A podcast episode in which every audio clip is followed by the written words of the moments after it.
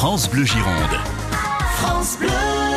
Incursion dans le sud-ouest, dans notre euh, belle région du côté de Jurançon. Nous allons partir à la découverte d'un jeune vigneron qui commet là son deuxième millésime.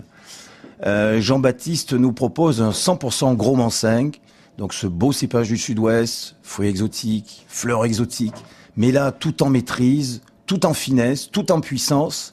Voilà un jeune vigneron aussi qui adopte des gestes culturels du siècle dernier, très peu de pesticides, on travaille ses sols avec un cheval, euh, et une vinification très simple, sans intrants. Euh, un grand flacon qu'on pourra déguster sur la longueur, apéritif bien sûr, mais plus si affinité, pourquoi pas une belle volaille. Euh, c'est la saison des asperges, n'hésitez pas. Pour la deuxième année consécutive, Jean-Baptiste nous propose cette cuvée du comte Saint-Martin en 100% gros Mansingue. Vous trouverez ce rare flacon au prix de 15 euros chez vos meilleurs détaillants.